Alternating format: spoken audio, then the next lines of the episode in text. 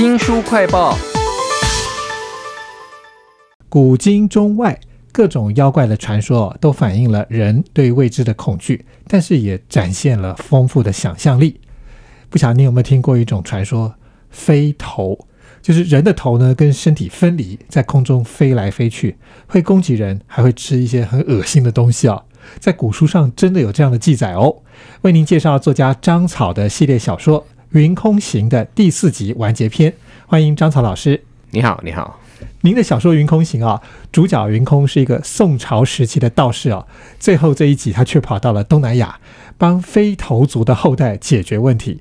其中有一段好精彩，好像那个电影《异形》一样。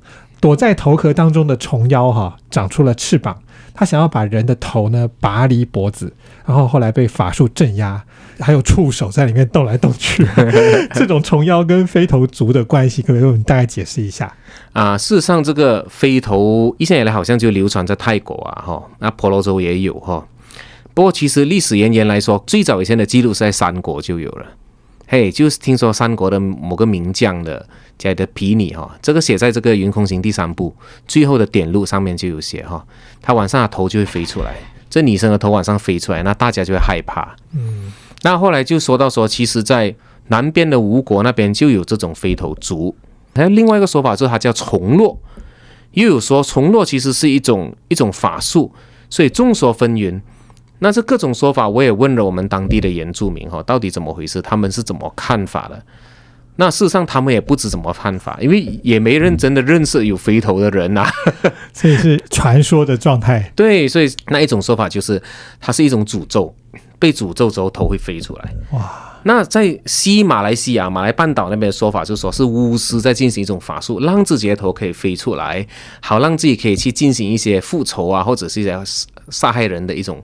可是后来发现这个说法是最不合理的，就是说。你说巫师他进行法术让自己的头飞出来，反而是一个最不合理的说法，而且在婆罗洲并没有这个说法。所以您追溯了这么多飞头可能的来源，最后把它写在这个小说里头。对，有一个族，然后他的后代不想要让头飞掉，嗯，所以就请云空这个道士来想办法处理啊，镇压这个头啦。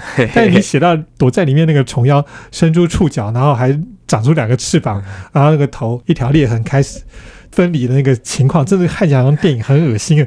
那我看到您的《云空行》啊，每一次都是云空这个宋朝的道士在救人或解决问题，里面有那个世儒道的法力，还有跨越时空的传说串联，还有不同神格的仙佛的相助哦。在这次这个飞头族的故事里头，我看到了一个线索，很有趣。这个飞头族他们传统留下来的一个刀子上面的文字，嗯，看起来跟中国的一种文字鸟篆很像。那这又是一个怎么样的牵连？其实就鸟篆，其实吴国的文字啊，是自创的啦。其实目的就是把它跟吴国牵连起来，因为最早的那个中国的记录是吴国嘛。那事实上，吴国的文字也不是什么特殊的文字。事实上，中国的文字的来源都是殷商文字啊。那只不过商朝文字在后来在周朝的时候才传到各个国家去哈。那各个国家在经过变形啊，在吴国那边的变形就是鸟篆。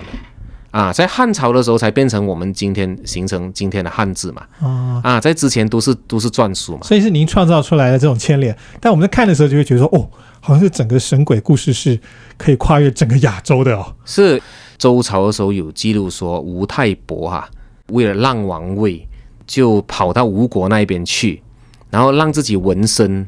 好让自己说显示说我是野蛮人了，我不会再回去抢那个王位了。嗯，那我们看这历史的时候，孔子都赞叹说这泰伯真的是贤人呐，就是跑到南边去让出王位啊。那我们现在看的就觉得是很荒谬哈，怎么会有人做这种事呢？他最可能是王位竞争的失败者嘛。啊，嘿，那么他是不是抱着怨恨，然后到吴国那边去是建立了自己的国家呢？到吴那个地方去建立了自己的国家。我也在想他跟这个。飞头呢？等等，会不会有关联呢？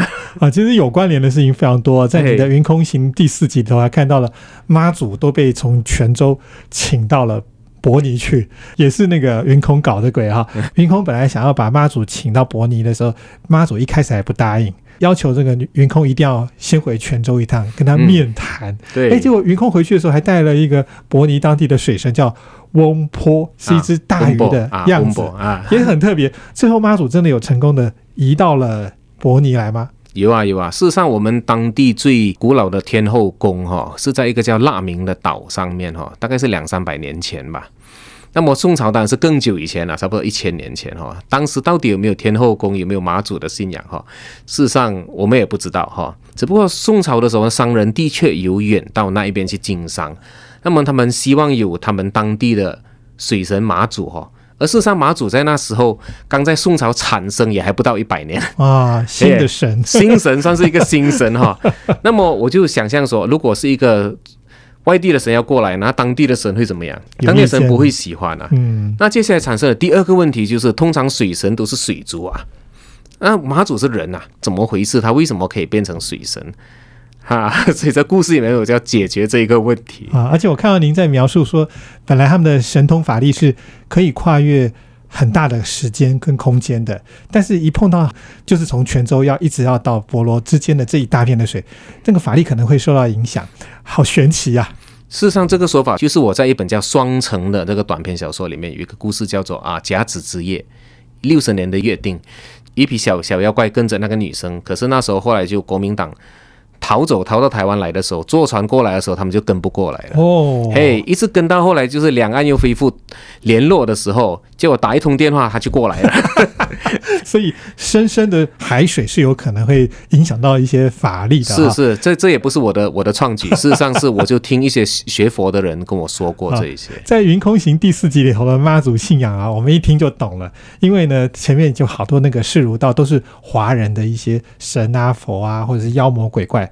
但是这第四集的时候，因为拉到婆罗洲嘛，你就把你当初那个在沙巴所听到的一些典故都拿出来讲，很多名字我们都不熟。对，妖魔鬼怪的名字，你竟然可以写出它的英文拼音啊！我觉得这蛮神奇的。这些神怪到底是什么样子的状态？这这都是原住民的名字啊！真的有原住民的名字？对对对啊！我我我写的也不过写写了一小部分而已。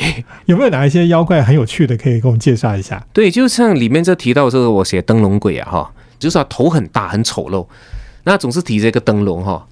他说他的朋友曾经他们在这个开垦森林的时候，在工地啊，他朋友就看到有一个好像灯笼从远方一跳一跳一跳的走过来。哇！半夜三更的哈，那么在森林里面也没有其他的灯光，就跑到怪手的背后去了。哇！那朋友就绕着怪手去看看怎么回事，结果绕着绕着，没想到灯光也绕到他面前来了，两个人就碰撞到他一。凭那灯光就看到对方的脸非常的丑陋，他吓了一跳啊！大叫一声，没想到对方也大叫一声，也逃走了。所以是一个比较胆小的鬼，这比较胆小的一种一种妖怪，算是一种神灵妖怪之类的。这是在《云空行》第四集里面，我们看到有关于婆罗洲上面看到的一些妖魔鬼怪啊，都是您听到当地的一些典故啦。那其实我想还是要拉回《云空行》一开始设定的一个很重要的起点啊，就是男主角、女主角他们累世姻缘的谜团。你把两个神话时代的皇帝的有熊氏，还有蚩尤的九黎大巫这两个族群，他们为了抢那个青铜的技术而互相的毁灭，写的就好像是那个电影《魔戒三部曲》一样，这么气势雄伟。那其中有一个小事情，可是我却却很重要，就是他们在互相砍杀的时候，使用青铜技术。有终于有刀子这种东西去杀人的时候，那个被杀的人还很高兴，因为他终于感觉到了青铜是怎么样一种技术。对，因为事实上我当初看的时候古书就写皇帝用玉兵嘛，那玉这个东西的质地呢，真的可以硬的，是可以拿来做武器吗？啊，那向来大家都很怀疑哈。同时就写到说，蚩尤他有带着铁啊，还是身上有金属啊等等啊，那时候当然还没有铁了哈。那我就想说，会不会说，其实这是新石器时代哈，跟青铜器的一个交叉点？嘿，那皇帝他们可能还属于是新石器时代的文明的哈，那蚩尤已经是青铜器了哈，那他们就想要争夺这个技术啊。后来我去查了他们这个地点啊，那地方是不是产铜的、产锡的？因为青铜的颜料就是铜跟锡嘛。啊，那果然那一代果然是产铜跟产锡的，没有想到写 小说要这样子啊！对呀，哇，查那么多的资料，只是为了架构出一个气势雄伟的一个格局。嘿，不过其实上这个皇皇帝跟蚩尤的战争哈，大概也不是那个土地上唯一的一场战争，不过却是被流传下来哈。啊，事实上相同的战争，我相信很多部落之间的战争都存在着。所以，如果听众朋友看《云空行》的话，你会看到很多历史，然后用想象力全部凑在一起。又非常精彩的过程当中，你就可以看到一些可能的猜测，但是这些猜测都是有一点凭据的。这是张草的功力，我觉得近几年我已经很难有机会看到这样子的一个小说了。今天非常谢谢张草来为我们介绍他所写的《云空行》的第四集完结篇，谢谢张草老师，谢谢谢谢。